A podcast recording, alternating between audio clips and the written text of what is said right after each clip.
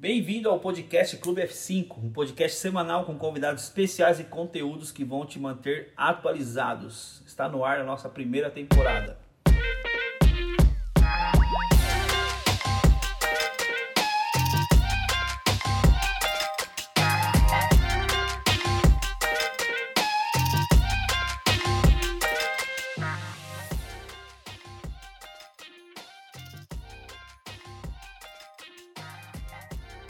Salve, salve galera, estamos aqui no ar com mais um podcast Clube F5. É nóis. É estamos aqui hoje com convidados mais do que especiais. Estamos com, além da minha esposa, linda e maravilhosa, está aqui ao meu lado. Olá, gente. Estou aqui. E estamos com um convidado aqui, pastor Alessandro e a pastora Roberta. Queria que vocês se apresentassem aqui.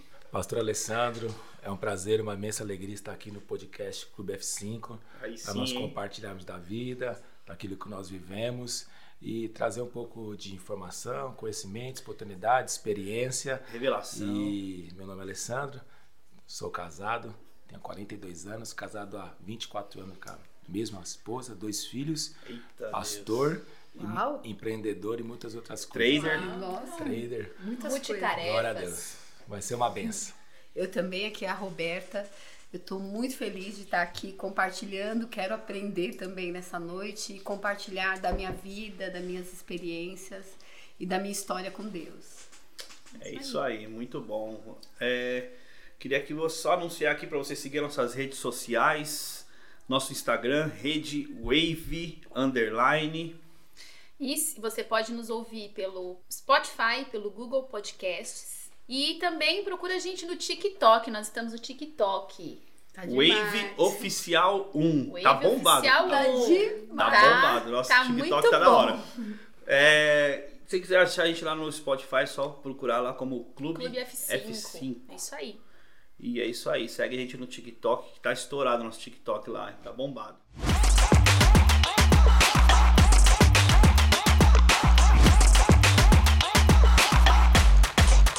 Temos agora o momento agora do ouvinte e é o momento em que nós vamos responder algumas perguntas ou comentários das edições passadas. E o primeiro comentário aqui é do Luve, nosso brother, top, meus irmãos, conteúdo relevante para abrir a mente dos jovens. É, só lembrando que o último episódio foi sobre leitura e conhecimento para a construção do futuro, né? Então, nós falamos bastante aqui sobre leitura, sobre conhecimento, sobre o futuro. Paloma Fagundes falou: amei o episódio, com certeza um ótimo conteúdo. Glória a Deus. E a Jenny Bailarina, nossa amiga Jennifer, disse: Eu amei. Um assunto muito relevante. Eu amo ler e sei o quanto a leitura faz diferença em nossas vidas. Escutando esse episódio, me lembrei de ainda criança receber um grande empurrão do meu padrasto e através disso me tornei uma amante de livros. Parte do que sou hoje devo aos livros. Aproveito para deixar uma indicação também. A menina que roubava livros. Muito Uau, bom. deu até indicação. Legal, Isso aí. Jennifer. Obrigada. Também temos aqui do nosso brother Pablo Lima. Ótimo conteúdo e da hora a participação dos convidados. É isso aí. Foi muito bom mesmo. Então hoje, Legal. os convidados especiais aqui, tenho certeza que você será muito edificado. Provavelmente esse podcast aqui vai ter uma longa duração. Fica até o Ah, final. muito conteúdo, Fica até o muita final. experiência. Esses caras aqui tem muita bagagem. Ah, Já põe Pra passar expectativa pra aí no seu vocês aí. coração.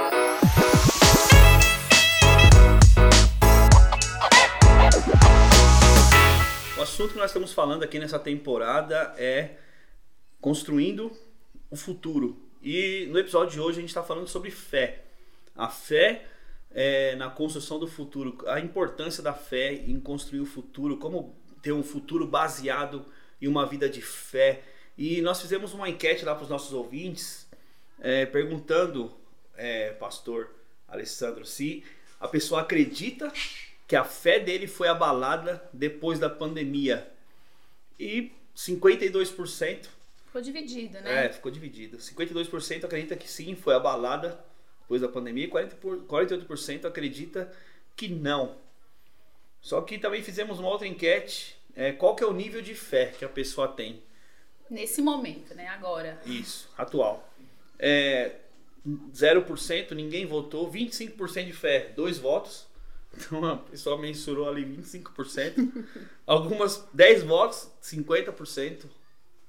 E 5 votos foi 100%. Só tá então, dividido, bem dividido é, mesmo, né? Não tá, sabe se vai, se fica. Tá meio a meio. Tá meio a meio, o negócio tá meio estranho. E as pessoas têm muita dúvida a respeito da fé. E a questão de fé, porque assim, às vezes vem aquelas perguntas assim pra gente: se eu não oro por quem tá enfermo, é porque eu não tenho fé? É, se a pessoa se... não é curada, é porque ela não teve fé, né? É um negócio que a gente convive há muitos anos, né, no meio da é, igreja. Verdade. A pessoa vem vem num culto de, de milagres, ela vem numa cadeira de rodas e volta na cadeira de rodas ainda. De quem é a culpa de ela ainda estar tá na cadeira de rodas? É de quem orou? É dela? É de Deus? É de quem? Então é a pergunta que eu quero começar aqui com vocês hoje é como que a pessoa consegue saber se ela tem fé? A palavra de Deus ela, ela, ela, é, bem, é bem, ela, ela é bem clara e lúcida que a, a fé ela vem por ouvir a palavra de Deus, né? Todos nós temos tantas grandes dificuldades de, de, de, de acessar aquilo que não é palpável, né? Verdade. O ser humano tem dificuldade de, de acessar ou conectar aquilo que não é palpável, que nossos olhos não veem, né? Uma das, uma, uma das grandes crises cristãs é a questão da fé. Agora, como saber se eu tenho fé ou não? A Bíblia diz que o, a fé é a certeza das coisas que você não se vê. Se você tem se você todas as suas decisões, sua caminhada, suas atitudes, você precisa ter certeza que vai dar certo, ou você só se, se, se sente firme para tomar naquilo que sua mão, que seu natural consegue alcançar, você está caminhando no caminho da razão. O caminho da razão ela é, ela é inimiga da fé. Sim. Então a fé é você caminhar com a tranquilidade, capaz, sem gerar ansiedade, mesmo aquilo que você não pode ver. Não pode ver. Uhum. Esse é um dos sinais. Quem tem muita ansiedade, quem tem muito medo, quem sofre muita insegurança, esses são sinais de que a fé dela precisa ser amadurecida. Eu ia até comentar Bacana. aqui agora, porque assim, uma pessoa que ela é extremamente ansiosa, isso é um sinal de que falta fé nela? Com certeza. O que é ansiedade? Ansiedade é excesso de futuro. Mas não é somente o excesso de futuro, é o medo de que está por vir. Então, as pessoas elas sobrecarregam de medos, de medos e acaba que por detrás dessa ansiedade há uma fragilidade na fé em que que Deus Pai pode cuidar dessa pessoa. Pastor, eu ouvi uma frase um dia que fala assim, que a ansiedade é fé no pior. Na verdade, Sim. não é que você não tem fé, você tem fé, mas no pior, no pior cenário, né? Que vai dar errado. Alguma coisa, uma hora vai dar errado. Sim, com certeza. Eu acredito que quando a gente fala de fé, a gente lembra de Abraão, né? E eu acho assim, tem momentos, eu vivi isso, tem momentos eu ter fé, as minhas emoções oscilarem. Mas quando eu percebo que falta fé no meu coração, quando eu tenho um desejo de paralisar. Então eu acho assim, que a pessoa pode ter fé no, na caminhada, ela vai ter oscilações de emoções, que é normal. Teve momentos que eu acredito que Abraão teve dúvida, teve medo, ele passou por todas as sensações. Mas o que testificou que ele teve fé é que ele nunca paralisou. Amém. Entendeu? Então, assim, eu tô sentindo isso, mas eu vou continuar. Não aconteceu como eu queria, mas eu vou continuar. Eu errei, eu vou continuar. Então, pra minha vida, eu percebo isso. A fé que eu sou uma mulher de fé, do que eu nunca quis desistir, nunca, eu vou continuar. Sofro alguns dias, tenho momentos de dúvida, mas eu continuo. Então assim, eu acho que falta de fé é quando você paralisa. É desiste de continuar, você não tá querendo mais. Agora, quando assim, mesmo eu tô sentindo isso, mas eu continuo, quer dizer que você tem fé. Mas... Porque se, se a gente colocar assim que sentir ansiedade, sentir medo é falta de fé, às vezes nós vamos questionar a nossa própria fé. E não é, eu acredito que tem momentos que você vai sentir tudo isso, né?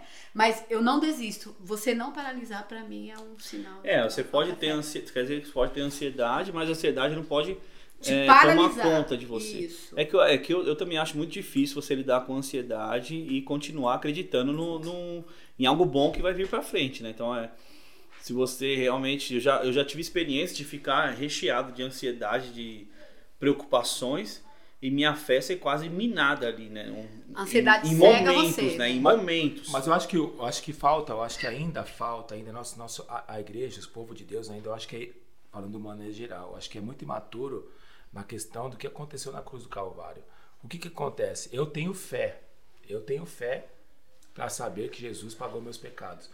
Pouquíssimos cristãos têm crise de que Jesus pagou os pecados dele, que ele vai para o céu, que ele é salvo. Poucos cristãos, principalmente Sim. no nosso meio.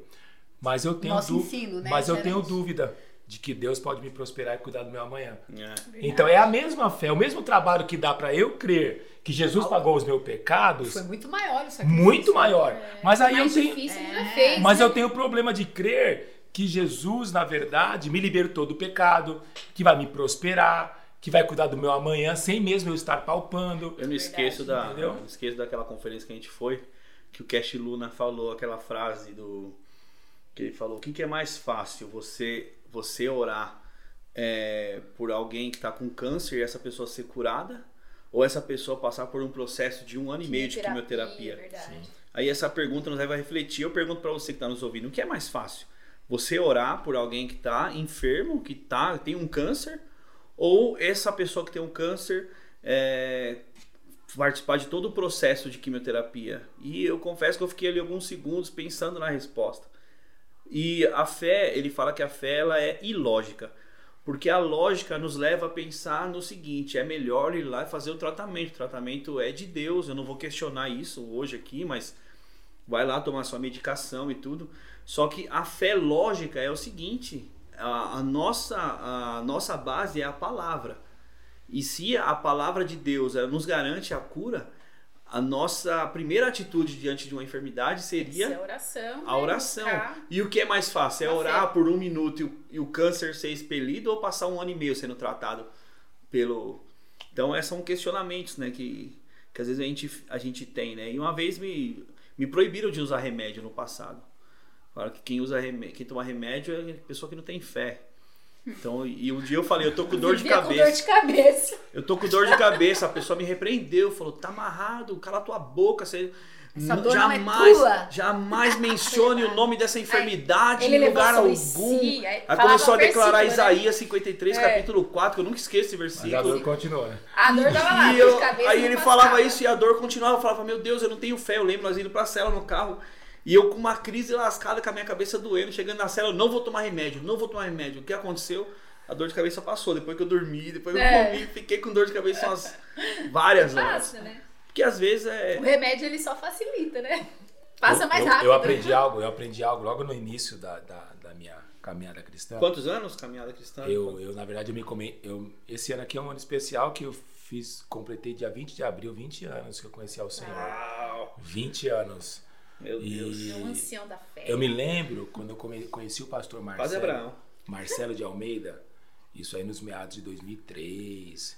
Eu escutei algo muito poderoso a respeito disso que nós estamos comentando. Ele falou que tem duas maneiras de você ser curado: o seu caminho natural e o caminho sobrenatural. Então, quando você tem alguma enfermidade, alguma dor, você tem dois caminhos. Sempre vai ter dois caminhos: o sobrenatural e o natural. Você pode simplesmente tomar um remédio e não exercer sua fé. Mas você pode antes, sim, de como um cristão, como um filho de Deus, orar para Jesus te curar, te visitar. Seu filho está com dor de garganta, antes mesmo de você levar ele no hospital, não estou dizendo que não é para você não levar. É. Mas você pode, antes de levar, caminho, né? orar. Para você provocar. Porque se você não provocar situações para experimentar o sobrenatural, a sua fé nunca vai ser você ativada. Sempre vai ver natural. Né? Sempre vai ver natural. Por exemplo, você pode sim nunca, nunca ter uma experiência de cura com a tua oração. Por quê? Pelo simples fato que você não curou. É. Você nunca provocou. Então você pode exercitar. Aí você assim, mas é dor de cabeça? Eu queria curar um aleijado. Mas presta atenção. Jesus disse que se a sua fé for do tamanho do grão de mostarda, o grão de mostarda é a semente das menores hortaliças que tem. Jesus não falou grão de mostarda porque ele pensou grão de mostarda. É. Porque se sua fé for muito pequenininha, ela pode ter efeito Sim, no sobrenatural. É fé, né? E a fé cresce. Sim. Agora sim, para a fé crescer, você vai ter que ter experiências em coisas pequenas. O mesmo Deus que cura um cego é o mesmo Deus que cura uma dor de cabeça. Mas se você não provocar sua fé, Jesus simplesmente respeita e deixa o sorrisar, o lisador, o paracetamol te cobrar. Eu lembro de um dia, né? eu lembro de um dia que a gente estava conversando, acho que eu estava na sua casa faz muitos anos isso, o Isaac era nenê ainda, e ele estava com febre, e você falou que antes de levar ele pro, pro hospital, vocês oravam por ele, mesmo que no Sim. caminho do hospital às vezes, né? É, vocês oravam por ele. E eu e a Camila a gente teve uma experiência que o João Pedro, ele ele bateu a boca na cabeça da prima dele e um dente dele foi. É, saiu do lugar. Deslocou, saiu do lugar. Né? Ficou torto. Foi assim, desesperador, sangrou. saiu sangue e tal. A gente levou ele no dentista. E levamos antes, inclusive, de, de orar. Chegou no dentista, a mulher falou que não tinha mais o que fazer no dente, o dente dele ia ter que ser ou removido, ia, ia ficar preto o dente, doer. ia perder e tal. Falou, ah, volta no dia seguinte que a gente vai ver o que vai fazer. E a gente voltou para casa e no meio da madrugada ele tava com um pouco de dor. E eu lembro que nós oramos por ele. E na minha oração eu falei, Deus, eu, eu ainda mencionei assim, que o tratamento ia custar um, um valor. Eu falei, eu não tenho dinheiro para pagar Sim. o tratamento, eu não quero ver meu filho passar por isso, Sofrer né? Num dentista tão pequeno. Então, assim, faz alguma coisa nessa madrugada aqui, né? E falei, filho, pode dormir que amanhã. E o João Pedro acordou de manhã com o dente no lugar e falando, Jesus colocou meu dente no lugar. É verdade. Eu ah, falei, mano, esse moleque é demais. Uau. E tá até hoje o dente tá normal, não aconteceu verdade. nada, não teve nenhuma sequela. Geralmente quando eu oro por ele, pelo João Pedro, alguma coisa que ele tem, eu, eu oro, falo, Deus, que não haja nenhuma sequela, nada que é, é. através disso nada. Eu acho que isso agrada muito a Deus, né? A, a Bíblia fala, a fé agrada a Deus. Eu acho que quando a gente pede coisas assim, do simples ao mais amplo, eu acho que isso agrada muito a Deus, assim. É como se ele fosse, nossa, ele confia em mim mesmo. Amém. Às vezes as coisas não acontecem, mas eu acho que isso vai criando também um relacionamento maior com Deus, né? Se eu estou desenvolvendo um relacionamento com uma pessoa, confiando tudo na mão dela. E assim, e sabendo mesmo quando não acontece do jeito que eu quero, mas eu confiei, nós estamos desenvolvendo um relacionamento. A fé vai crescendo. E assim, e a fé também, eu acho que ela cresce quando o seu relacionamento com Deus cresce também. Sim, Porque verdade. é o que o pastor falou, quando você não pede, você escolhe andar no natural. Sim. Entendeu? Então assim, muitas coisas não acontecem porque às vezes as pessoas não pedem simplesmente por causa disso. Tem até uma question, um questionamento aqui, ó, bem oportuno. Perguntar assim: dificuldades em construir um relacionamento com Deus pode ser um sinal de falta de fé? Claro, eu acho que você não acredita que aquele Deus está ali para te ouvir, que ele compartilha da tua vida. Eu, eu, eu sempre aprendi, as pessoas me ensinaram na minha vida cristã. Olha, pede coisas simples. É, assim, tá com vontade de comer alguma coisa e talvez você não tenha, peça para Deus. E eu já vi várias histórias assim. Eu tava com vontade de comer um bombom, um chocolate. Eu já vivi isso. Eu creio e também. E Deus providenciar coisas que eu precisava. É que fruto eu, de relacionamento. Não, e é um fruto né? de um relacionamento. Então, acho que quando você não pede mais, é, eu acho que é a mesma coisa de um filho, um casal. Quando você não pede mais, é porque você não acredita naquele relacionamento. Sim. Se eu não pedir nada pro pastor, ai amor, compra isso para mim, me dá esse presente, talvez é porque eu não acredite no, no nosso relacionamento, que ele queira me dar alguma coisa. Sim. Então eu acabo. Eu, eu acho também que há uma grande confusão na cabeça dos crentes, é, porque assim, existe a fé salvítica em Jesus e existe o dom da fé, que nem todos receberam. Sim. Lá em Coríntios diz que, que a fé é um dom. Então, qual que seria o dom da fé? O dom da fé não, não significa a sua fé para a sua salvação. É que, de fato, tem pessoas que receberam um dom especial de fé que consegue se mover no sobrenatural, como outras pessoas não conseguem. Por exemplo, tem pessoas que recebem o dom da fé, mas ele não tem nada de dom de misericórdia. Geralmente, geralmente Deus usa essas pessoas com dom da fé para ser evangelista, para ser usado para ganhar gente para Jesus. Mas ele, é para isso que Deus.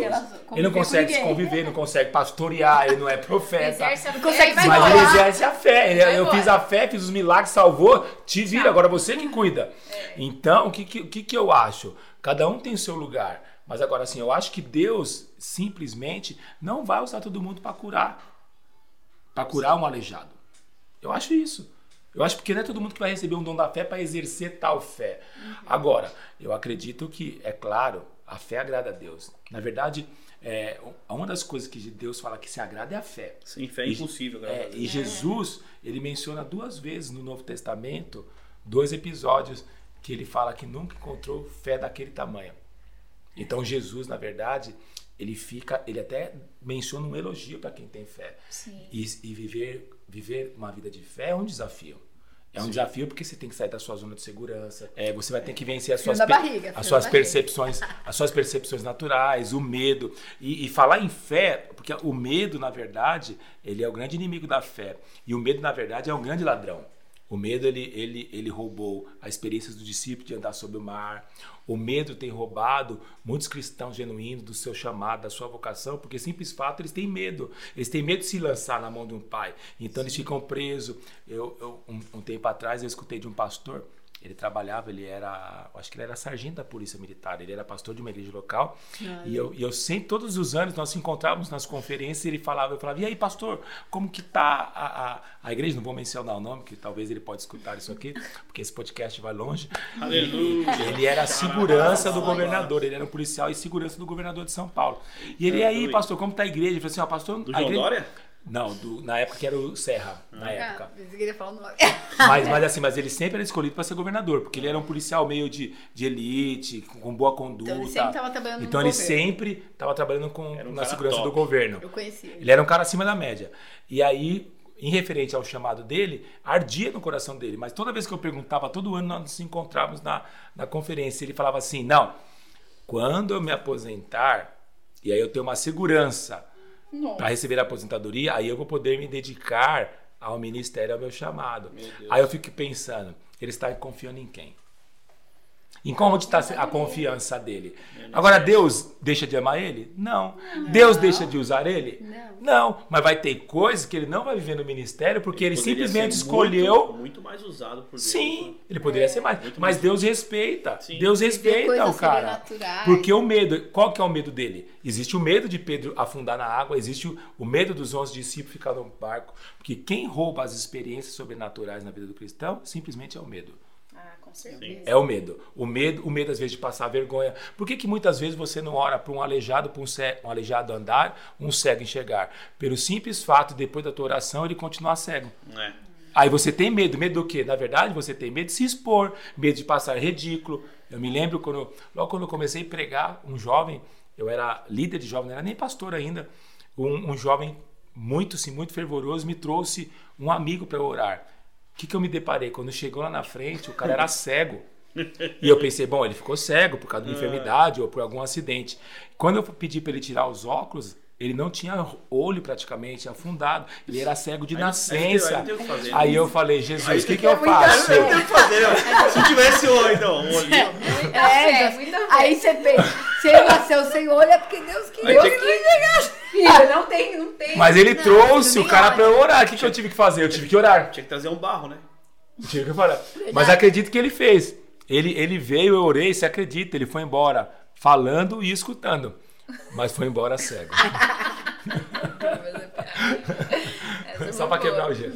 Uma, uma vez eu tava na, até na estação voltando do trabalho, da, sei lá da faculdade, não sei que experiência que era. E uma gritaria, cara. Segurança tentando segurar uma, uma moça. Tinha uns quatro seguranças tentando segurar ela. Aí já falei, deve ser demônio, porque ninguém segurava. Aí, chegando na estação em Santo André ali, e ela tava lá na frente. Cara, de repente vem uma, uma mulher de saia com aquelas do coque, já com a mão levantada, repreendendo lá do outro lado da rua. Nossa. Eu te repreendo, Satanás! Gritando no meio da estação. Assim, é vergonhoso o negócio que você fala, não, humilhante fazer humilhante. isso. Mas ela não tá preocupada com, com o que vão pensar dela. É. Quatro raiz, segurança, né? bombeiro raiz. tentando segurar, imobilizar a mulher lá endemoniada, segurando, amarrando. De repente vem uma, levanta a mão ali, no nome de Jesus, manda calar a boca e aquela mulher se acalma e a estação toda para e começa a olhar para ela assim. Então, e você, falei, uau, eu falei, glória a Deus, irmão. Tem pessoas como a, como a senhora que vem aqui. De longe, glória a Deus, irmão. Eu falei, falei, aleluia, aleluia, que bom. Eu não, eu não oro para expulsar demônio. Eu não gosto. Mas é. Mas você vê como que é uma. É, um negócio de. E Deus, ele vai colocar experiências. Até eu quero entrar agora, sei lá, aprofundar um pouco mais o assunto, porque assim, Deus ele vai nos colo colocar a nossa vida diante de experiências de fé. E eu acho que é todo dia, cara, isso. Não, não acredito que, ah, não. Ai, teve, tem dias eu acho que são mais intensos, mas Deus vai colocar eu a gente que você tem que ser sensível. Se você tem as suas faculdades espirituais bem desenvolvidas, você sempre vai perceber que Deus quer te ensinar algo e Ele quer te mover em fé no seu dia a dia. Todos os dias você pode exercer a sua fé de várias formas. É que às vezes a gente tá desapercebido. A minha né? já começa pra sair da cama já. Né? Então, tem que ter fé. Ô, oh, Senhor. me ajuda. É, é, Logo é um cedo. passo de fé. Criar filhos é fé. É. Você você cuidar da casa, casar, o casamento né? é fé, que você vai terminar o dia cela. feliz, casar, liderar célula. Então, assim, a vida, a nossa vida é um desafio, porque ainda mais hoje, nesse tempo que nós estamos vivendo, que você vive. Hoje a gente estava comentando, né? Você precisa viver pela fé. Você não pode mais se mover por circunstâncias. É, porque você não sabe se amanhã vai estar tá tudo fechado, se amanhã está acontecendo alguma coisa, mas eu vou continuar me movendo por fé. Vou continuar tentando fazer o que eu acho que eu devo fazer. Um, um fator importante nisso, então, já, já que todo dia a nossa fé vai é, não é teste, né? Eu não vejo como teste. Né? Ah, não, Deus está testando. Eu não vejo prova. dessa maneira. Eu não sou crente vestibular que todo dia está na prova. Deus está te testando. Não vejo dessa forma. Eu acho que assim é, é uma forma da gente é, subir mais um nível ali, né? Na fé. Mas fé. É, o que, que adianta? Por que, que é um, um fator importante que eu acho é o descanso. Se nós estamos constantemente sendo é, provados aí, constantemente sendo colocados é, por Deus em situações em que a nossa fé precisa ser desenvolvida, o descanso é algo importante nisso, né? Sim, o, o descanso é o contraponto, é o contraponto do medo, da dúvida, né? Quem está com, com, dúvida, com medo, não descansa. É. Um dos grandes indicativos da fé é que você descansa. É, existem dois descansos, né? Davi, o povo de Israel estava na, na guerra, Urias estava na guerra e Davi estava dormindo. E esse não é o descanso. Esse, é, esse na verdade, é o descanso da preguiça. É o vagabundo. Assim. Esse é o descanso da preguiça. É. Mas os discípulos, junto com Jesus, estão no bar, o mar está revolto e Jesus está dormindo. Esse é o descanso, Esse é o descanso verdadeiro. Esse é o descanso da fé. Existe o descanso da preguiça, da omissão, da, da, da, da passividade, da inércia, e existe o descanso de que você confia em Deus. Então tem que, tem que separar as duas coisas. Mas eu, eu, eu acredito que um, um, grande sinal da vida do cristão é o descanso. Você tem que descansar. Em tempos como esse que nós estamos vivendo, um dos maiores sinais é você descansar, saber que o Pai está cuidando de você. A gente tem vivido uma época de muito medo, né? muito né? O medo, medo generalizado tem roubado a fé das pessoas mesmo. Eu acredito nisso que a pandemia ela afetou a fé de muitas, muitas pessoas, né? pessoas, né? As pessoas estão com dificuldade de retornar, né, para Jesus, para as atividades da fé, da igreja. Né? Eu queria que você, que você falasse um pouquinho sobre isso, pastor. O que, que o senhor acha da fé pós-pandemia do povo? Assim? Uma pergunta muito pertinente, né? O que, que eu, que, que eu, eu tenho, o que, que o Espírito Santo tem colocado no meu coração, né? Que a pandemia ela trouxe à tona uma fragilidade na fé de muitos filhos de Deus e muitos cristãos da igreja. E o Espírito Santo, na verdade, tem me incomodado. Eu tenho compartilhado com as pessoas que andam mais próximas que é, existe uma, na verdade, uma anemia espiritual no quesito fé. Por que, que eu acho que a pandemia afetou tanto a igreja, os cristãos? Porque é bem claro, a Bíblia diz que a fé vem por ouvir e ouvir a palavra de Deus.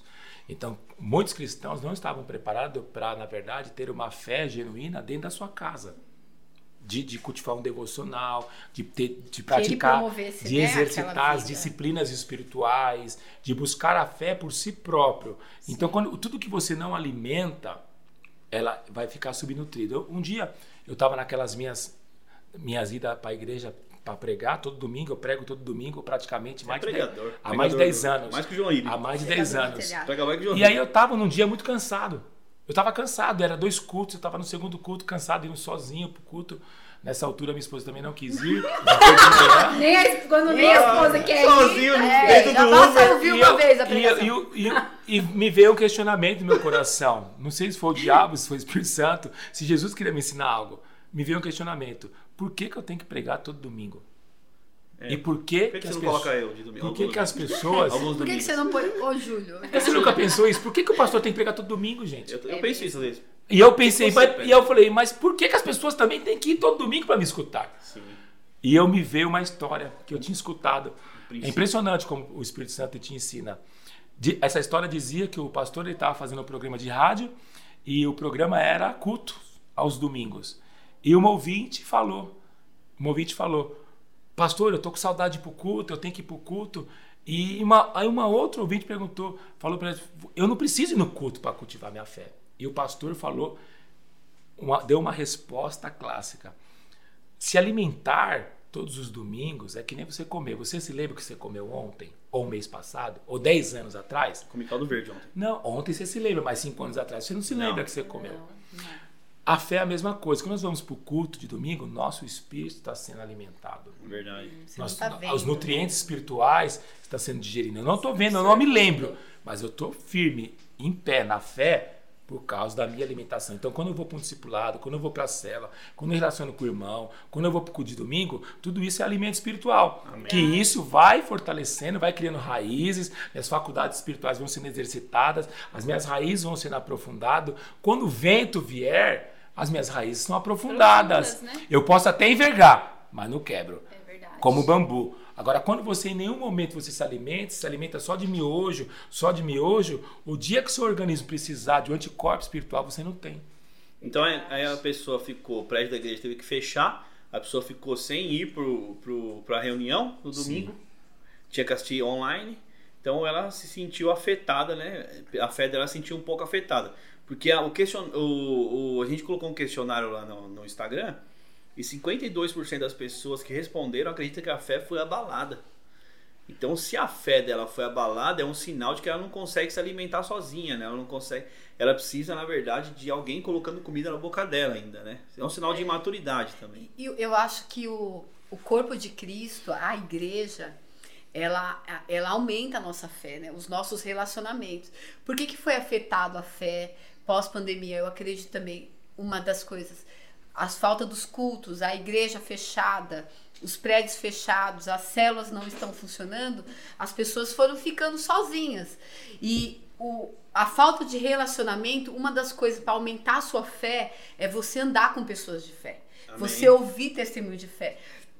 Então, assim, eu sou muito edificada. Às vezes eu tô desanimada. Eu sento com os pastores, ouço alguma coisa, aquilo me anima, me faz acreditar naquilo que eu estou fazendo. E isso acontece na igreja em geral. Às vezes você está sem fé, mas você vai na célula, escuta um louvor, o irmão fala que arranjou um emprego e aquilo aumenta a sua fé novamente. Então, isso, a falta do, dos relacionamentos, a falta da palavra de Deus fluindo, isso tem afetado a fé do o, povo. É que o evangelho ele não foi feito para viver sozinho, né? Existe manda, é, uns para com os outros. Amém. A Bíblia, o novo, o, novo, o, novo, o Novo Testamento, ele fala mais de 25 mandamentos da mutualidade. Uns para com os outros, amai-vos uns aos outros, perdoai-vos uns aos outros, encorajai-vos uns aos Amém. outros, motivar uns aos outros. Então, o evangelho não é para ser vivido sozinho, isolado. Verdade.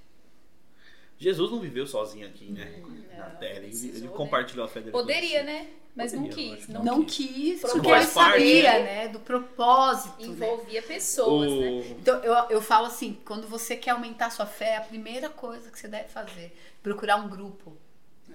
Que fale de fé. Quando você tá fraco, Procure né? alguém, né? Procure alguém. Você quer pegar fogo, vai na fogueira, né? Vai na fogueira. Vai, procure alguém, fala com alguém. Olha, eu estou desanimado, eu não estou conseguindo ir, eu não estou conseguindo ir ao culto, eu estou com medo e você vai ter a fé ativada. A primeira dica aí, ó. Se tá desanimado, não ande com quem tá desanimado.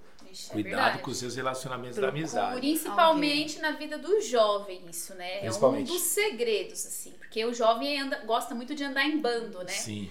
E aí, às vezes, o desânimo vem porque você escolhe o bando errado. É. Você escolhe as pessoas erradas. Aí você quer andar com quem vai massagear seu ego, com quem vai, né? Te patrocinar. Mas até uma coisa, e às vezes não é uma coisa ideal. Que uma coisa que foi falada aqui é que o, a, viver pela fé gera desconforto. Você tem que sair da zona de conforto. Sim. E você andar com um bando que pensa igual você não gera desconforto. Não. Você, é. aí eu tô, eu tô mal. Eu tô mal. Só que aí eu vou, eu ando com a galera que é para cima, eu ando com a galera que pega fogo, que é tocha. E eu não tô assim. Eu vou chegar perto deles, o que, que vai gerar em mim? Desconforto. Eu vou precisar, pelo menos, chegar perto deles, senão vai ficar toda hora me incomodando. Então, é desconfortável, mas é necessário, necessário. você caminhar com pessoas que vão te impulsionar. Porque é, as experiências, elas nascem de relacionamentos, né? E uma pergunta, é, não sei se aconteceu isso alguma vez ou não, se pode, pode ser algo do casal ou pessoal, cada um. É alguma vez a fé de vocês já vocês já sentiram que a fé foi abalada por alguma situação? Assim, é, a, a, fé, a fé em Jesus, a fé em Jesus, é, a partir do momento que você vai, vai conhecendo a Jesus, vai conhecendo a Deus, vai caminhando na sua fé, é, depois de algum tempo, de 20 anos, a, a, minha a fé em Cristo hoje não é abalada. Mas já houve momentos de minha fé ser abalada. Eu me lembro que quando nós passamos aquela dificuldade, que roubaram umas sucessões de roubo de carros, é, quanto que ano que foi isso? 2004. 2004, eu me lembro que 2004, 2005. Rapaz, eu tava, na zica, eu tava na zica nessa época também, só que era ímpio. Eu, tava, eu me lembro que eu estava assim, o ministério estava muito. Fazia pouco tempo que eu tinha assumido o ministério com jovens e minha vida ministerial fluindo. Eu me lembro que era o início do mover celular, nós estávamos ganhando muitos jovens, fazendo encontro. Só que a minha vida pessoal estava um inferno. Eu me lembro hum. que num tempo de um ano e meio me roubaram quase três, três quatro carros. Um eu recuperei, três três carros eu perdi. Então, Meu teve um Deus. dia, o último dia, é o último, Zica, né? o último, o último carro que roubou. acontece. Não eu me dízimo, né? Eu me lembro, é. é, o pior, o pior é quando você passa isso, vem um abençoado, né? Você está sendo fiel a Deus, é vontade de você esganar, né? Tudo que você não quer escutar é isso. É mesmo. E eu me lembro que quando roubaram o carro, eu estava vindo para casa, eu falei, meu, como que eu vou falar para minha esposa que roubaram o carro? Eu me lembro que ia ter um encontro com Deus. E eu liguei pro pastor, eu falei, pastor, eu não quero mais nada, eu não, eu não quero servir eu, eu, tô, eu, tô, eu tô acusado. Você tá com vergonha. Eu tô com né? vergonha, eu tô envergonhado. Porque, na verdade, o diabo, uma das maneiras do diabo desanimar nós é, é nos envergonhando Sim. perante as pessoas, né? Para dar testemunho. Eu me lembro naquele dia, foi um momento decisivo na minha vida.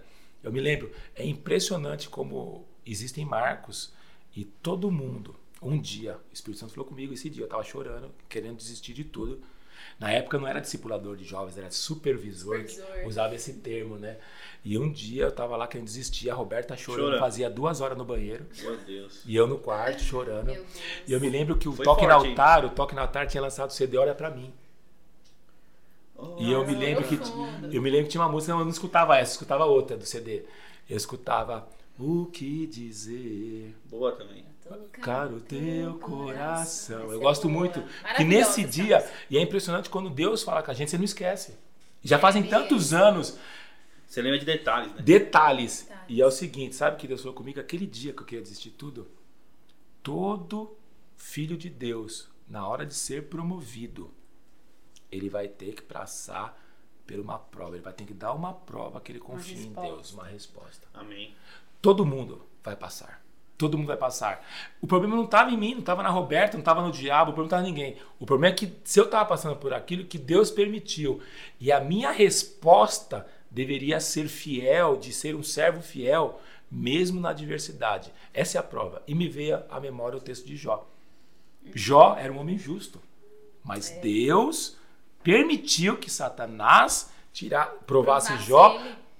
Por que, que Satanás provou Jó? Por que, que Deus permitiu?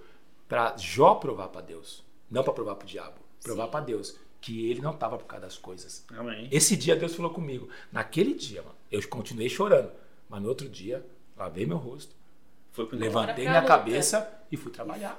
Foi pro encontro? É fui, fui pro encontro. Fui pro encontro. E no, dia, do encontro, eu me lembro, no dia 9 de junho, um dia antes do meu aniversário, eu tava com um carro emprestado trabalhando eu encontrei o meu carro que tinha sido roubado no trânsito em movimento. É. Qual a probabilidade de você encontrar? Fé, e eu tinha ligado, te... depois que Deus falou comigo, eu liguei pastor, falei, pastor, pode me colocar. Louvo a Deus pelo pastor, que ele acreditou em mim mesmo no meio da adversidade. Pastor ele Valmir, me encorajou. Pastor, pastor Valmir Silvério, meu pai na fé, na verdade. É um homem que me, me ordenou, que que ajudou eu é, no meu casamento, que me levantou, que acreditou em mim. É. Meu pai na fé. Ele é meu pai ministerial. Pastor. E aí eu, eu, eu foi uma resposta para mim. Eu nunca mais esqueço disso. Então no momento eu, eu, eu sim a passei. A sua fé foi abalada, mas você deu uma resposta. Eu dei uma né? resposta. Aquele sentimento. É porque o, o papel do diabo, do, do, capeta, é vir é abalar mesmo, né? Porque quem sim, abala é. a fé é Te ele. Estruturar. Ele né? vem tentar destruturar você. Falar, ah, você está aí se matando, se entregando para a obra, fazendo tudo para a igreja e já é o terceiro carro seu que está sendo roubado. Verdade. Então esses questionamentos eles vêm, né? Na... E uma das formas do diabo que isso não muda é lançando acusação, né? Sim, sobre sim. a sua identidade. Acusação. Eu lembro que a minha fé foi abalada é, num momento diferente do Alessandro. Eu vivi essas circunstâncias com ele, eu sofria, mas a minha fé não foi abalada. Eu lembro que a minha fé foi abalada na questão do chamado, né? Quando Deus deu uma direção para nós sobre chamado, sobre ir.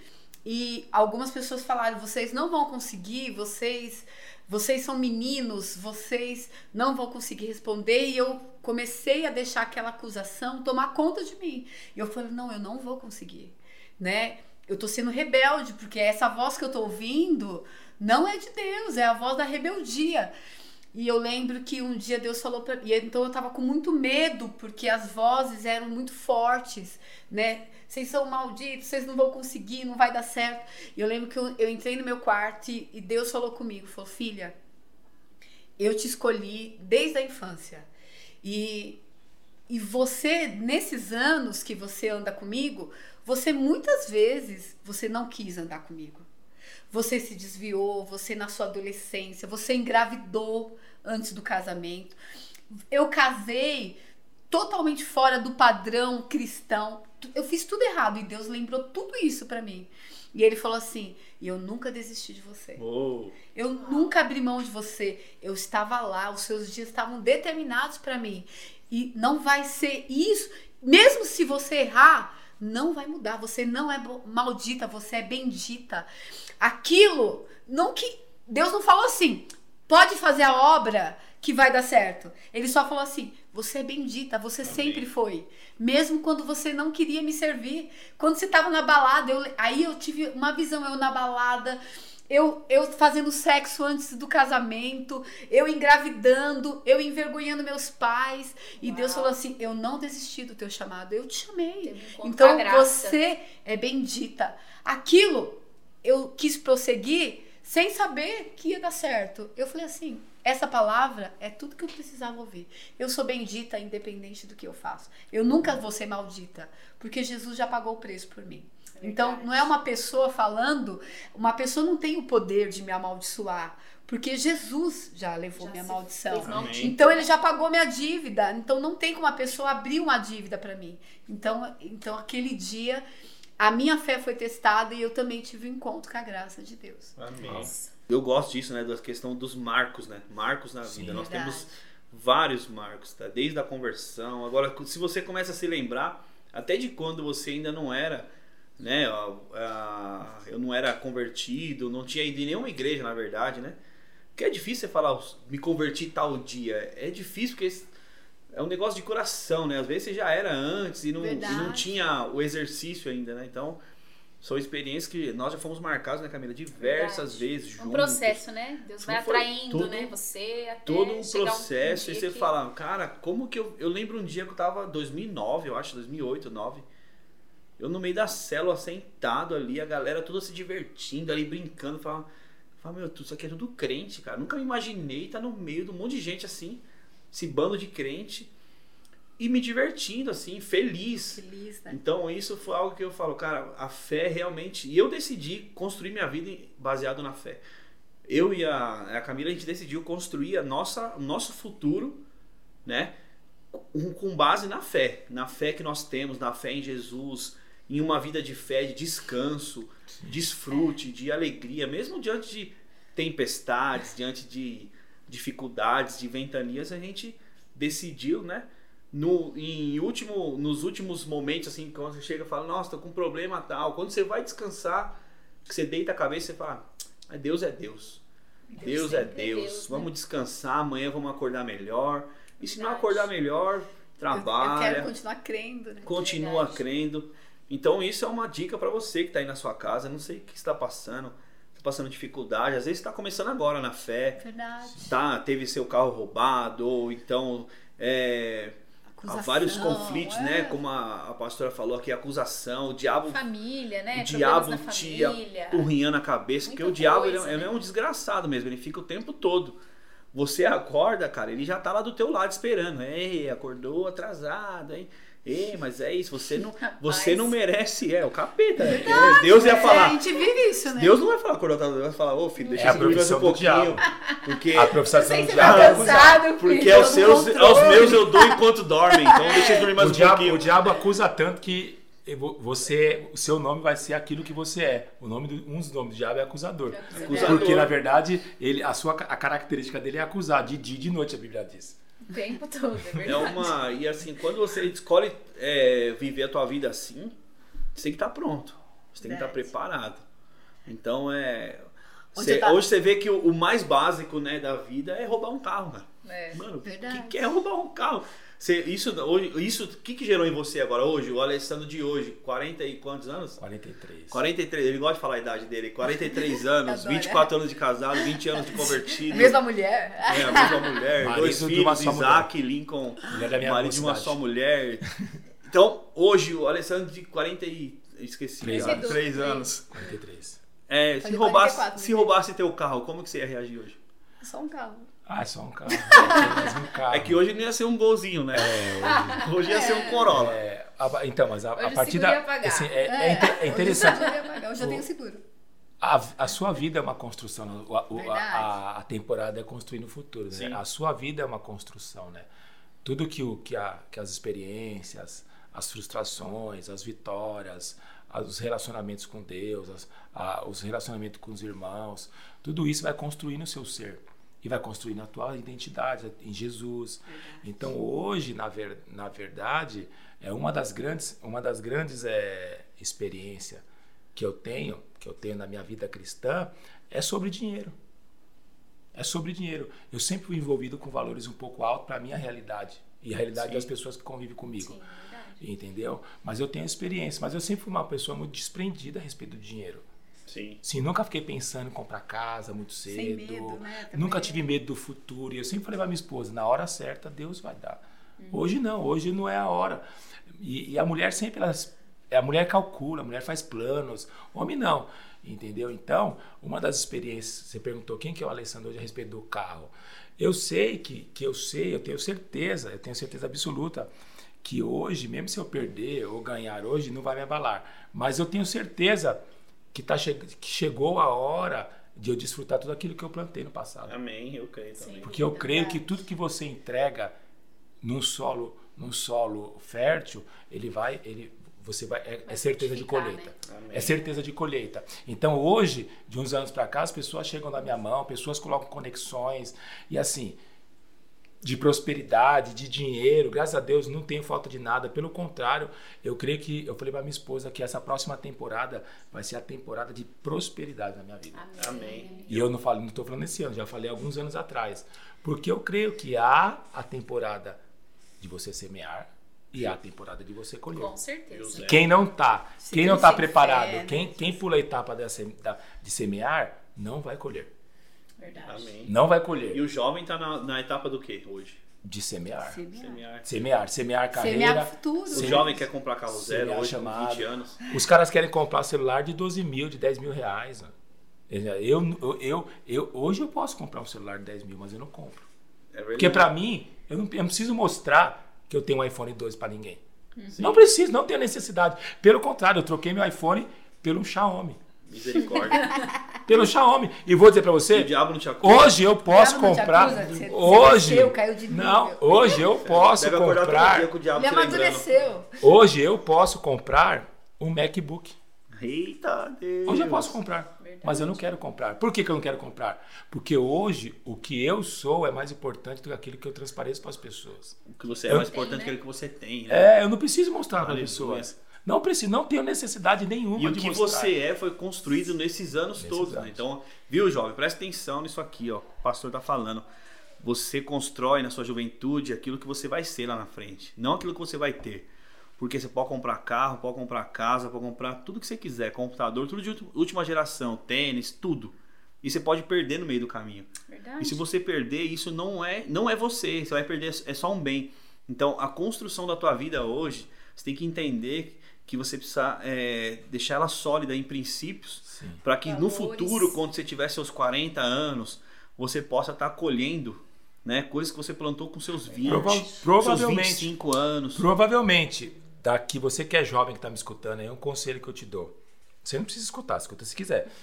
Mas provavelmente, você que tem aí 15, 20, 25 anos, quando você chegar aos 50, provavelmente você será fruto das suas escolhas da juventude. Rapaz. Então você toma cuidado que você vai escolher com quem você vai andar, com quem você vai casar, com Deus que você vai servir, o Profissão. investimento na sua carreira, como você gasta seu dinheiro. Você vai ser. Hoje eu vejo adultos frustrados no casamento. Hoje eu vejo adultos falidos, prestes a se aposentar e vai ganhar mil reais, porque são frutos de decisões de quando você era morando, morando ainda de aluguel, não conseguiu comprar nenhum imóvel. Sansão, Sansão, presta atenção, terminou com os olhos furados chamado destruído e envergonhado, porque foi fruto de uma paixão da mocidade. Ele vendeu o segredo de Deus dele para uma mulher. Não, verdade. Se ele não tivesse vendido o segredo. Muitas coisas que a gente vive hoje na nossa vida, com os nossos filhos. Eu, hoje eu estava até conversando com o Isaac, né? E eu estava falando para ele, Isaac, eu tenho certeza que muitas coisas que o seu irmão vive hoje, que você está vivendo, é, fruto de, da nossa decisão em servir Jesus. Amém. Eu, eu voltei para Jesus, eu tinha 23 anos. E eu lembro que eu decidi, né? Eu e o pastor ali, os, os nossos amigos de 23 anos, 22, estavam viajando, curtindo, indo para balada, indo para shows, né? Nessa fase. E eu e o Alessandro, nós decidimos seguir Jesus. Então nós começamos a mudar os nossos relacionamentos. Então a gente não ia mais para as baladas, a gente nós, nós íamos para reunião dos amigos. Sim, Isso. Hoje eu tenho certeza que muitas coisas que nós colhemos na nossa vida como casal foi fruto dessa decisão de se entregar para Jesus intensamente, né? E viver isso, viver aquilo. E, pra, e, a gente era muito alegre, né, amor, na nossa juventude. Então, assim, hoje nós temos vão fazer 24 anos de casado.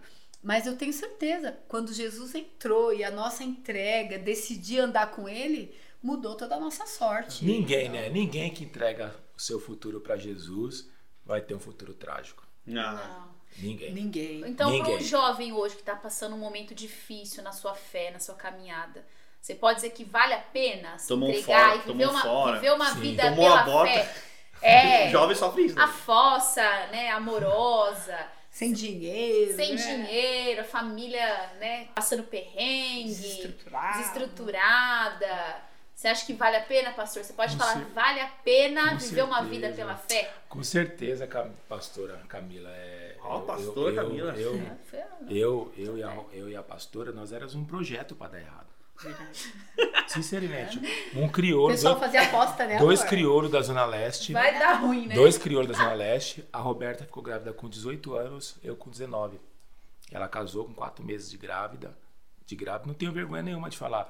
Não. Eu, eu, quando é, nós casamos, ela já tinha 19 e eu com 20. Eu me lembro que eu não era, antigamente, a emancipação para o homem era acima de 21. Uhum. O meu pai teve que, que assinar. assinar é. a, a, mulher não, a mulher era 18. Sim. O homem era 21. Entendeu? Você é desempregado. E eu desempregado, eu desempregado amor, e o meu Isso é amor de verdade. Quero fazer uma menção aqui ao meu finado sogro, o senhor João, ele ele tinha um apartamento na Coab, ele falou assim, ó, e ele tinha se aposentado na Vilares. 30 anos. E ele ele ele falou assim: "O meu genro, eu, eu pago a festa, e você mora no meu apartamento. Eu não tinha dinheiro, não, tinha, não tinha condições. Os pais e são ele pagou. Não, horas, os pais né? são fundamentais. É. E até para você dar uma boa estrutura para os seus filhos, você que é jovem, quando você se tornar pai, a Bíblia diz que são os pais que entesouram os filhos. É verdade. Entendeu? E aí eu me lembro que nós entregamos para Deus. E isso fez toda a diferença hoje. Hoje nós estamos falando aqui de jovem. Meu filho, ele está tomando a decisão de casar. Que isso, hein? Ele ele está tomando a decisão e nós nós temos o maior prazer de poder ajudar. Você que é jovem, entregue sua força, sua inteligência, seu dinheiro, sua disposição. Viva a sua juventude o máximo com Jesus. É, na verdade, é, se preocupe com aquilo que vai, que vai provocar um, um destino, um futuro glorioso. Amém. Vai estudar. Não, pastor, eu estudo, eu sirvo Jesus. Não, filho, você é um filho de Deus. Você vai servir Jesus na faculdade, no seu trabalho, na sua família. Escolha suas amizades. Coloque tudo, porque às vezes Vou dizer algo para você: você, viveu, você nasceu num contexto tão ruim, tão desfavorável, que você precisa se entregar, né? Para Jesus, para Jesus dar um rumo para sua vida. Verdade. Eu, eu acredito que o, o futuro só pode ser um futuro sobrenatural, excelente, se você entregar a sua vida, o seu futuro para Jesus. Amém. Eu acho que ele vai te direcionar, ele vai alinhando o seu caminho. É, a palavra fala assim que a palavra de Deus é luz, né? Luz para o meu caminho. E quando você decide, fala, não, eu quero seguir Jesus, eu quero agradar esse Deus, eu quero servir Ele, Ele vai preparando o caminho para você, fazendo pontes. E você pode ter certeza, eu eu falo para os meus filhos, vocês podem ter certeza que o futuro de vocês está garantido, porque a entrega para Jesus é uma garantia de um futuro feliz, em paz e de prosperidade. Eu lembro que quando a gente era jovenzinho, cara, nós decidimos. É, quando você decide fazer universidade, você decidiu. Né, porque assim, até hoje em dia tem gente que não quer cursar a universidade, né? A gente decidiu isso, é, a gente decidiu comprar nosso apartamento, a gente decidiu se casar nós estamos indo na contramão. Por quê? A, você, a, o desejo do jovem qual é? Ele quer comprar coisas, né? Para mostrar que ele está com sucesso, quer comprar carro, quer comprar, mostrar, quer adquirir, né? né bens para falar não, eu tô, mas eu sei que a época o nós decidimos plantar no nosso futuro. Verdade. Porque você faz uma faculdade, você está fazendo o quê?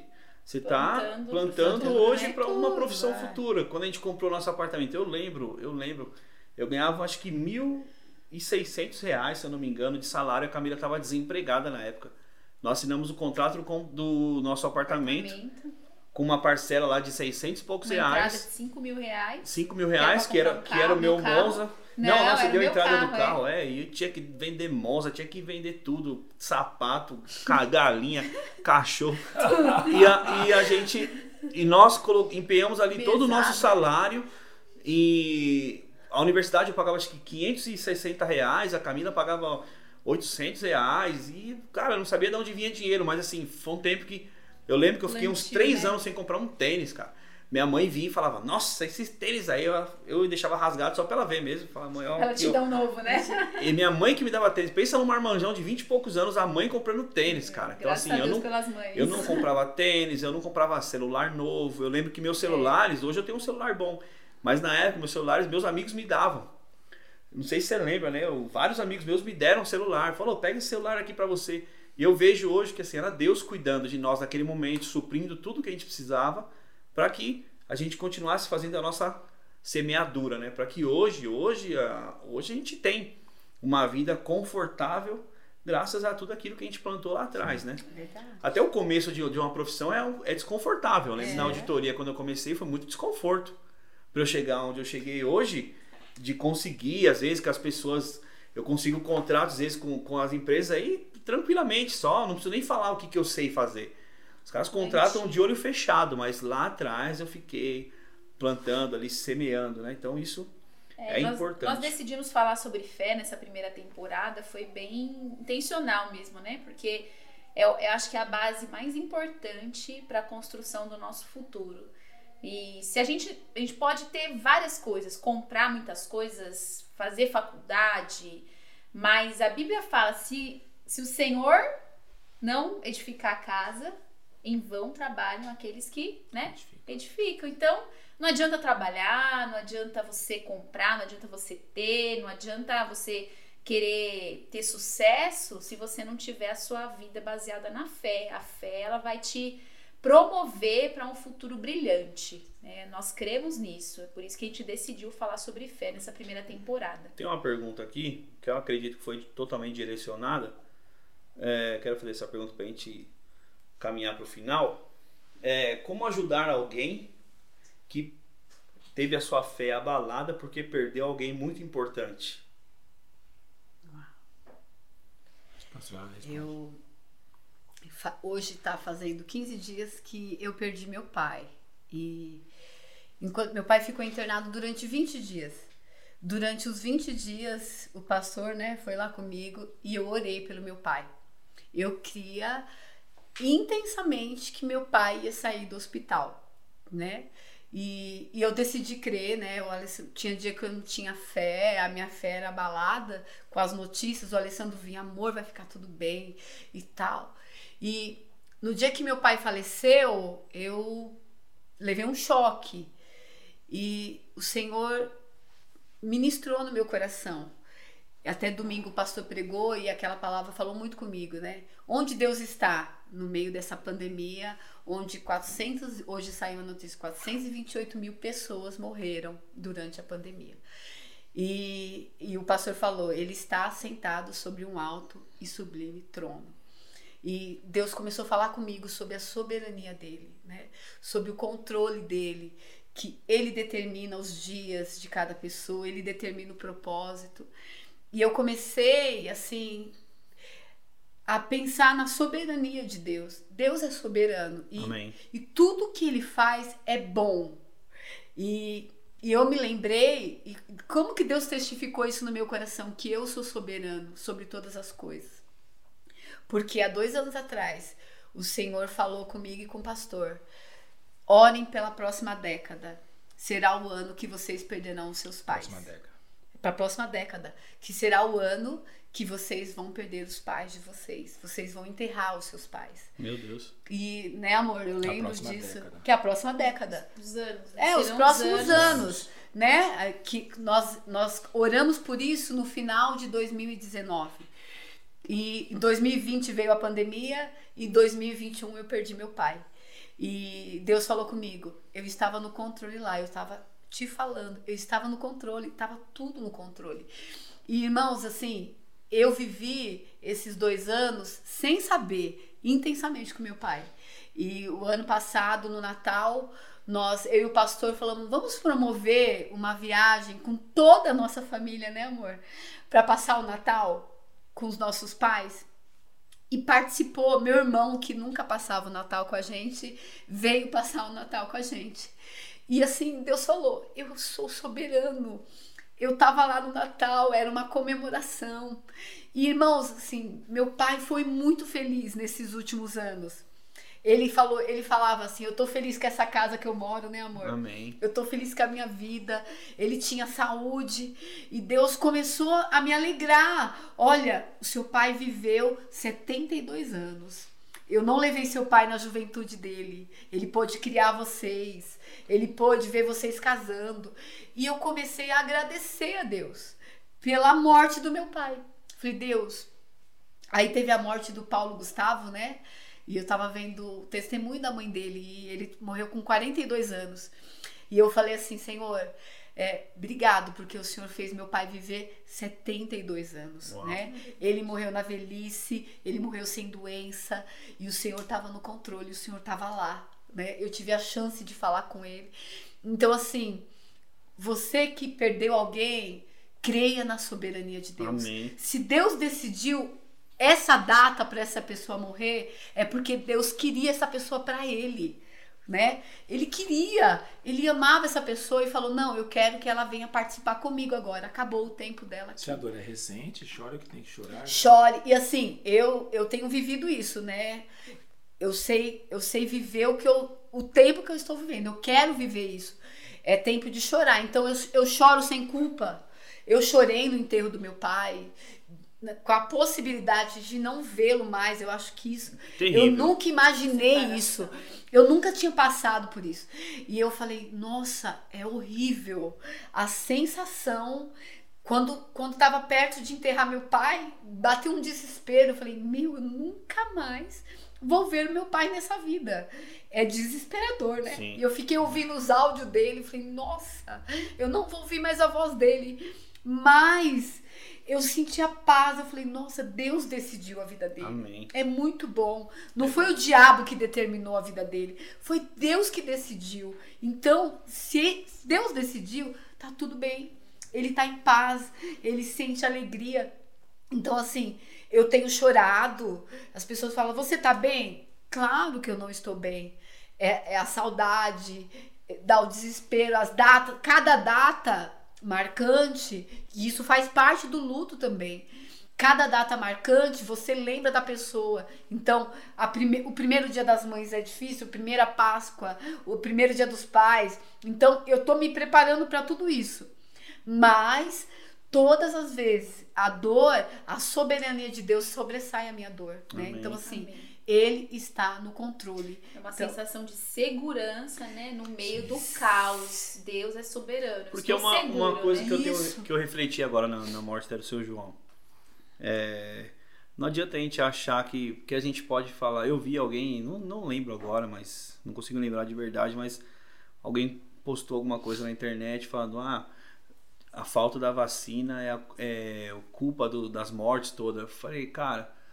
É, Foi o Daí postou. Foi o Daí. é, eu, eu entendo, eu entendo isso. Eu entendo isso de verdade. Deus quer levar, quisesse, Deus quis levar, na verdade, ele não quer, ele quis levar o seu João. Deus escolheu a data, Deus escolheu uma maneira. Poderia ser de qualquer outra maneira. Mas a data já foi prevista antes dele nascer. Então, independente de pandemia, de corona, de onde veio, se foi, como foi, Deus já tinha escolhido a data, determinado, determinado a data. Então, isso também me fez me, fa, me fez ficar confortável. Falei, cara, o que, poderia ter mudado a história do seu João? Nada. Porque a história foi escrita por Deus, cara. Deus. E Deus, Deus não erra na história. Então você que tá aí sofrendo, cara, porque perdeu alguém, é muito. É difícil mesmo. É. Eu lembro quando eu perdi minha mãe, no primeiro dia das mães, eu fui fazer um velório de uma mãe de um jovem. Nossa, mesmo. E assim, e eu. Ah, eu não queria fazer, cara. Até hoje eu não gosto de mexer com velório, essas não coisas. Gosta, né? E eu fui pra aquele velório, eu falei, meu Deus, cara, era a mãe do Elder. Eu falei, cara, foi Camila, eu não vou não, cara. Ah, mas você tem que ir, não vou, porque assim, para mim foi muito foi difícil aquilo. Eu fiz o velório dele praticamente inteiro chorando, cara. Praticamente inteiro eu fiquei ali é, em lágrimas, lógico, pela dor dele e, e por lembrar a minha a dor. Minha dor. Então, assim, é, é um, e é algo é, que você vai viver por muito é. tempo. Não tem como. Agora, você descansar em Deus, acho que essa é uma maneira de ajudar, né? Descanso. É. Deus é bom, Deus é soberano, Deus escolhe. Independente, eu do meu pai, assim, no dia que, eu, que meu pai morreu, eu, eu pensei nisso. As pessoas falaram, ah, o Covid e tal. Meu pai morreu, uma das causas da morte dele foi o Covid. E pegou, né? É, né? Então, assim, mas eu lembrei aqui aquele versículo que fala: Morte, onde está a tua vitória? Né? Travada foi a morte pela vida. E a palavra de Deus fala que Jesus venceu a morte. Amém. Né? Ele venceu a morte. Ele foi lá e, e, e, tomou né, a chave da mão do diabo. Então o, o diabo não tem mais autoridade, né? a palavra final sobre a vida de ninguém. E eu pensei, Deus poderia. Se Jesus venceu a morte, ele poderia vencer qualquer coisa. Sim. O Covid, qualquer doença, ele pode vencer. Sim. Então, assim, estava determinado por Deus Amém. a causa da morte do meu pai. Né? E... Mas é mais o, o, toda essa questão de morte, na verdade, eu quero só inclinar ela um pouquinho para a fé. O, o salmista ele diz lá no Salmo 90 que Senhor, me ensina a contar os meus dias. Então, o que, que eu penso? Mano? Depois você só vai ter empatia, reciprocidade Verdade. por alguém que está vivendo luto quando você passa pelo luto. Verdade. Existe 420 mil pessoas que morreram, mas existe 428 mil, mil famílias Meu que Deus. vão se tornar mais humanas, é. mais empáticas, é. com mais com mais amor pela vida dos outros. Verdade. E todo mundo precisa passar pela morte, todo mano. Mundo. Não tem como. A morte, na verdade, Isaías ele viu a Deus no ano da morte. No ano da morte aconteceu algo com Isaías Sim. que levou ele para Deus. Essa pessoa que está passando por isso, o que, que ela pode fazer? Ela pode ir para Deus. Correr para Deus, né? Correr para Deus. Escutar louvor, escutar louvor, ler a palavra. Eu lembro que eu chegava em casa à noite, eu tava, voltei a trabalhar logo em seguida e eu chegava em casa, a Camila já mandava, vai tomar banho, vai não sei aonde. Eu falava, Camila, Nesse período eu chegava, ligava a TV no YouTube, ficava lá escutando Radicais Livres, lembra daquelas músicas lá? Tenho fome de... E eu ficava lá, aí, ó. Estás aqui, escutava e chorava ali no sofá, meia horinha. Limpava. Limpava a alma, o rosto. Ia jantar, tomava um banho, depois tinha célula, depois tinha reunião. A vida continua. É. A vida continua, eu... só que você tem que dar espaço pra, pra dor também. para você. Não, a vida continua, mas você pode alimentar a sua fé. Ó, eu, nesse período, eu li um. Eu, eu voltei a ler um livro, e tem PDF que tem chama 90 Minutos no Céu. Um pastor que passou pela experiência da morte. E é uma indicação de um é, livro, né? 90 Minutos no Céu. Muito bom. E ele passou pela experiência da morte, ele foi ao céu. Assisti aquele filme O Céu é de Verdade, Amém. né? Pra quê? Pra alimentar no meu coração onde meu pai está, que ele está muito alegre. Eu assisti tá todos. Muito, muito, muito, feliz. Então, assim, começar a você a pensar assim que a vida na Terra é muito boa servindo a Deus, mas a vida no céu é muito melhor. Então, porque, então isso começou a me trazer. Não, na verdade, ele não morreu, né? Verdade, ele está vivo. Ele saiu e só, só não tá mais aqui. Ele, né? tá, ele tá vivo em outro, em outro lugar. Né? Então, né? e aí eu comecei a alimentar minha mente. Meu pai chegando no céu. Uau. Ele recebendo Coisa uma linda. roupa nova. Um abraço. Ele com, com cabelo sem jovem. O cabelo dele era preto até o dia Isso. Mas assim, eu comecei. 2000, a pensar nessas coisas. Nossa, meu pai tá no céu agora, tá rindo. E comecei é a falar tudo, pra minha irmã. Tudo isso é alimentado. Alimentar é, a, a, fé. A com a palavra de Deus. Que lá é no nossa céu, né? esperança. Né, o céu tá, é nossa tá bendita esperança. É verdade. E eu falei, meu pai tá alegre lá e ele encontrou alguns amigos, ele encontrou alguns irmãos nossa, da igreja. A minha irmã falou, nossa, ele encontrou meu sogro, deve ter falado, olha, lá embaixo, o que que, tá, que que aconteceu com seus filhos. Eu vou confessar o que eu fiquei, eu, quando eu tive esse e comecei a estudar isso aí também, eu fiquei com vontade de morrer. Não por, por, ah, não, quero morrer para acabar com essa dor. Não, eu queria morrer para viver essa experiência. Falar, cara, Sim. eu quero viver isso.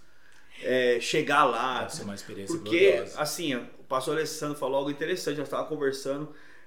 É Deus, ele deve, Deus deve ter um evento para receber Sim. o filho. Com Imagina certeza. como que é para Deus, o seu João chegando lá, você acha que é, é tá com aquele jeitão dele lá que tá acontecendo? Não, o seu João chegou lá, cara, imagina o evento para receber. Evento é, eu, eu consegui imaginar isso. Deus, eu, eu imaginei. Deus, é, Deus ele é ritualista. É, né? A Bíblia toda, você vê que Deus ele tem rituais, né? Eu acredito que no céu vai ter um ritual de recepção para receber o Senhor. Eu, eu acredito nisso firmemente. E assim, todas as pessoas que passaram por essa experiência falaram que viveram Sim, isso. De, de ter uma festa, de ter Jesus lá esperando ela. E eu, eu acredito nisso, que meu pai chegou, tinha uma recepção as pessoas que ele amava, que tinham a fé em Jesus, estavam lá esperando ele para se reencontrar. E ele ele tá fortalecido, ele uma alegria de estar ali. Amém. Então eu acho que é isso que alimenta a nossa Coisa fé. Coisa maravilhosa. Né? A nossa esperança. E, a, e aí você fica realmente com vontade. Fala, Jesus, volta logo que eu quero é. viver isso. Eu queria de verdade, né? de verdade. Encontrar as pessoas que eu amo, encontrar Jesus. Eu comecei a ler muito sobre isso, né? Mas o, uma, não sei se os ouvintes têm o desejo, se vocês quiserem algum episódio que a gente fale sobre o luto eu acho importante falar sobre isso também, né? o luto, porque assim, é, o luto ele, ele é pessoal.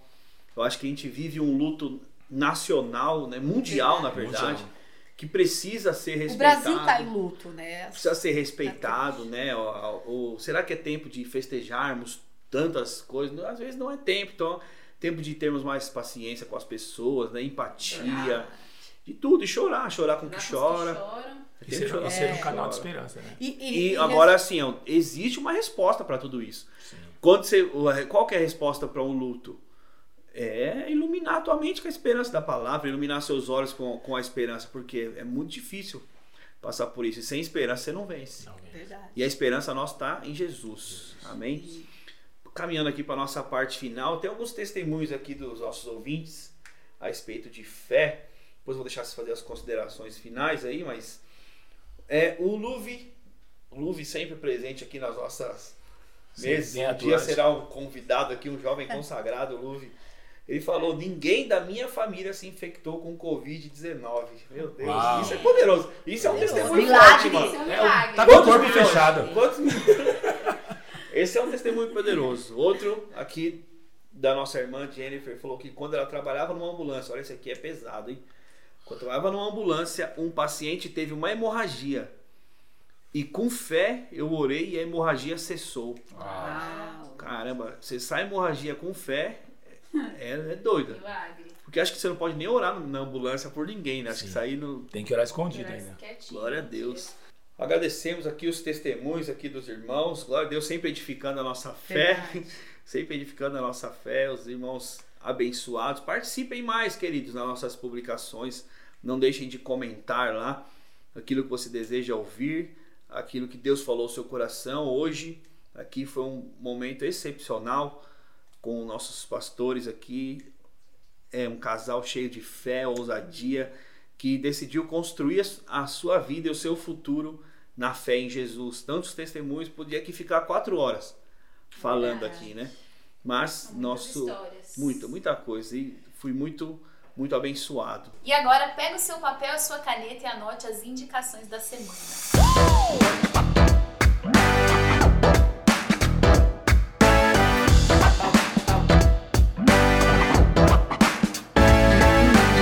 Eu lembro que eu assisti um filme, foi bem no período, pastora Roberta, que os meus pais faleceram, eu assisti um, e inclusive eu já tinha anotado aqui ele, que um filme daquele jovenzinho, uma criancinha acho que de 5 anos, que ela, ela morre por alguns minutos e vai até o céu. O nome Céu do é de filme é O verdade. Céu é de Verdade. Uau. Foi um dos melhores filmes que eu assisti. Chorei do início ao final e fez nascer uma esperança, assim, reviveu, assim, falar, não, é, existe esperança, as pessoas, elas têm, a gente tem para onde ir depois que morrer. Verdade. Então, assim, é, creia nisso. Então, esse filme me trouxe de volta essa parada. Eu tenho para onde ir. Eu não, a morte não é o fim. Aleluia por isso, né? A morte não é o final. Verdade. Então, essa é a minha indicação. Pastora Camila. Vou indicar um filme também, já que estamos falando de filme. O jovem gosta muito de assistir filme, né? Um filme muito legal que eu assisti faz um tempo já, chama Superação Milagre da Fé. Uau. Uau. História de uma mãe muito cheia de fé, Você é louco, você não... que orou e aí ela viu seu filho ressuscitar, voltar a viver. Ele se afogou, né? E ele voltou à vida ali por causa da fé daquela mulher. E a história se desenrola nesses, nessa jornada de fé dessa mãe, né? Eu achei fantástico, assim. É um filme que te edifica mesmo. Você termina com mais fé do que você começou. Eu falei aqui, né, que, que eu li nesses dias 90 Minutos no Céu. De quem que é? Ah, Agora eu não lembro o nome do autor. A gente pode procurar colocar um, um PDF. 90 Minutos no Céu, a experiência de um pastor que falece. E nós estávamos comentando aqui antes de começar o podcast aquela série Olhos que Condenam. É. E assim, eu acredito que você pode assistir, você já assistiu, que aquela série entra alguém com fé ali que muda a história daquele É jovem. verdade, eu não lembrava Pode, desse episódio. E É, entra mesmo. assim, um- uma mãe que acontece, ela tem uma experiência com Jesus e depois no- filme, na série não é comentado, mas depois aquele jovem muda aquele cenário, eu acredito ali que teve uma ação de fé, que Deus que moveu e trouxe justiça para aquela situação. Muito legal. Aleluia. A minha indicação, eu quero indicar uma série e um livro. Sobre o, o, o livro, eu quero indicar o livro Esmagados, do T.D. Jake. Que ele faz o, o processo, ele fala do processo de esmagamento da uva para se tornar vinho. E assim é nossas vidas. Ele diz que ninguém que foi usado por Deus vai deixar de ser esmagado. É Rapaz. muito bom. E o Tem T.D. uma Jake, só para você ter, você ter, só pra você ter noção, o T.D. Jakes é um dos pastores mais renomados dos Estados Unidos hoje. Então, o livro Esmagados, do Deus. T.D. Jakes. E segundo, a série Mexias. Nossa. Nós estamos numa. Nós estamos recente, nós estamos vendo o conflito da Palestina com Israel. E assim, não, eu- a indicação não é pela qualidade, mas é pelo contexto histórico. Se você não sabe por que, que Israel e Palestina ficam, é, na verdade, em guerra, a série Mexias, você vai entender um pouco por, o, que, o porquê do conflito. O porquê do conflito. Talvez você está vendo Israel atacando a, Eu vou- eu vou assistir, vou abrir meu coração. E a Palestina atacando Vou abrir Israel. meu coração. Mas na verdade existe um porquê das coisas e talvez você que é jovem, você que está me ouvindo, você precisa entender o que está acontecendo ali. É verdade. E, é- e essa série vai retratar um pouquinho desse grande, dessa, desse grande conflito que acontece há anos ali. Muito bom, muito boas indicações, hein? Então, é, não deixe agora você de nos seguir nas nossas redes sociais, se inscrever em nosso podcast e contribuir com o nosso projeto, interagindo, né?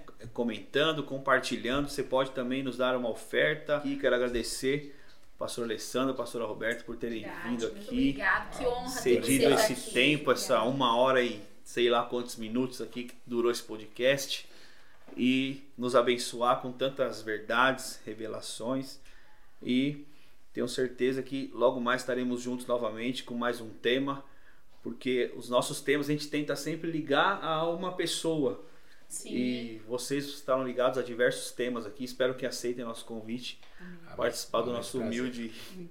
Espero voltar. aleluia, aleluia, glória a Pequenos Deus. começos. É. Estamos muito felizes. Muito felizes. felizes. os primeiros começos. É interessante que Eclesiastes, quem, quem escreve Eclesiastes é Salomão. E Salomão está na sua, na sua velhice. Então, eu aconselho você a ler Eclesiastes, que Salomão está refletindo sobre a vida. Sobre a sua juventude, Sobre a sua né? juventude. Ele escreve Eclesiastes 12, que ele diz, lembra-te do teu Criador no dia da sua mocidade, antes que venham os maus dias e cheguem nos anos das quais venham a dizer, não tenho neles contentamento. Então, Salomão, na sua crise, na sua velhice, ele reflete por não ter lembrado da sua mocidade. Então é um conselho que eu digo para os jovens: lembre-se da sua mocidade. Aleluia. Olha, pelo menos alguém para ler a Bíblia aqui nesse podcast, né? Aleluia. Glória a Deus. Glória a Deus. Então, ficamos aqui. Nosso próximo tema é criatividade. Então, a construção do futuro é importante você também ser uma pessoa criatividade, com criatividade, né? Nós criamos, né? A melhor maneira de prever o futuro qual é? Criando. Não espere o futuro chegar, crie ele hoje. Então nós vamos nós falamos sobre isso, que no seu futuro você precisa de criatividade. E nos mande também perguntas, histórias no nosso direct lá na rede Wave Underline. Entre também no nosso grupo do Telegram, esquecemos de falar do Telegram hoje. Clube Clube F5. F5, entra lá no grupo, ali temos discussões, ali conversamos, interagimos sobre Clube os F5. temas. Clube F5, procura lá. E depois daqui desse podcast, depois que você ouvir, é, você terá um post lá no Instagram para você interagir, comentar, dar um testemunho, compartilhar, falar aquilo que, que Deus te marcou. Você pode seguir também nossos pastores lá no Instagram, PR Alevinho novo. Alevinho Novo e Roberta.vinho novo. Roberta.vinho Novo. Esses são apaixonados pela Vinho Novo. Até no é. Instagram tem o, tem o nome da Vinho Novo. É isso aí, gente. Obrigado por ter ficado até aqui. E tamo junto. Até a próxima. Até semana que vem. Valeu, um grande abraço. Ficamos por aqui. Tchau, Deus tchau. abençoe vocês. Você ouviu o podcast Clube F5. Siga a gente nas redes sociais. No Instagram, Rede Wave. No TikTok, Wave Oficial 1. É isso aí, Matheus. E também estamos no Telegram. É só colocar Clube F5. Quer mandar perguntas, sugerir temas ou contar alguma história? Envie no nosso direct.